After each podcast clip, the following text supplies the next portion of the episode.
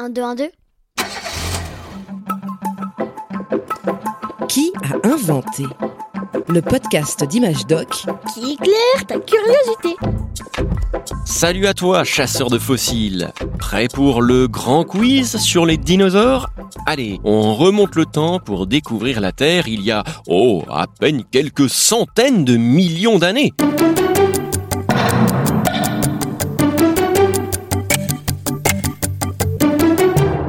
D'ailleurs, que signifie le nom dinosaure? Réponse A, tu dînes ou tu sors? Réponse B, terrible lézard? Ou réponse C, vieil animal gigantesque?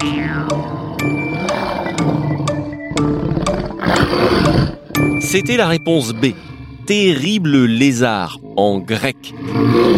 En réalité, le scientifique qui a inventé ce nom, l'anglais Richard Owen, voulait dire lézard terriblement grand, mais il y a eu comme un petit problème de traduction et on a retenu l'expression terrible lézard, dinosaure.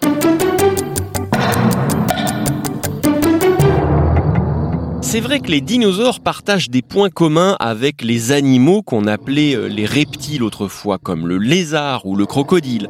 Ils pondaient des œufs, ils avaient des écailles. Mais quelle est la grande différence entre les dinosaures et les reptiles qu'on connaît aujourd'hui? Réponse A, les dinosaures marchaient sur deux ou quatre pattes, bien droit.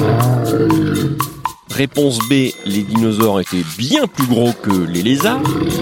Ou réponse C, quand il voit une grotte, le lézard entre alors que le dinosaure.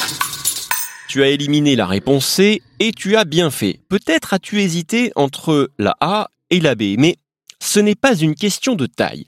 Il existait des dinosaures très petits.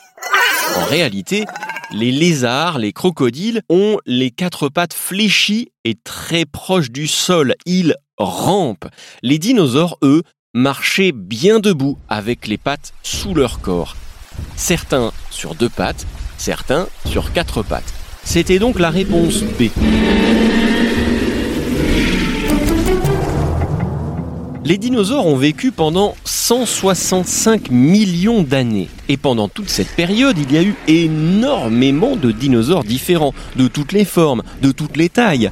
Le plus grand dinosaure connu s'appelle le Patago-Titan. Et il mesurait combien, à ton avis? Réponse A, 100 mètres. Réponse B, 2 km. Réponse C, 37 mètres.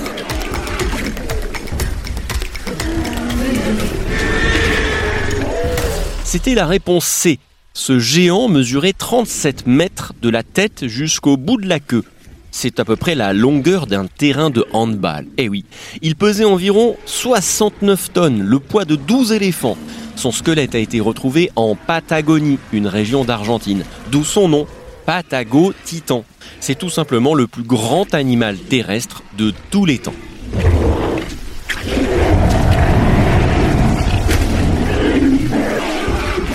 Et les plus petits dinosaures, au fait, étaient-ils gros comme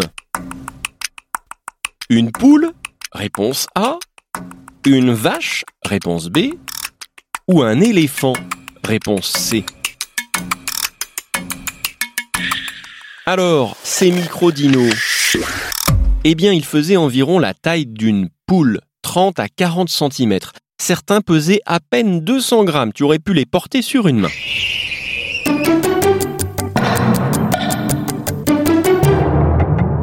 Les dinosaures, tu l'entends, ont des noms un peu bizarres. Par exemple, le Triceratops. Pourquoi l'a-t-on appelé comme ça? Réponse A, parce qu'il triait ses aliments. Réponse B, parce qu'il avait trois cornes. Ou réponse C, parce qu'il vivait il y a 3 millions d'années.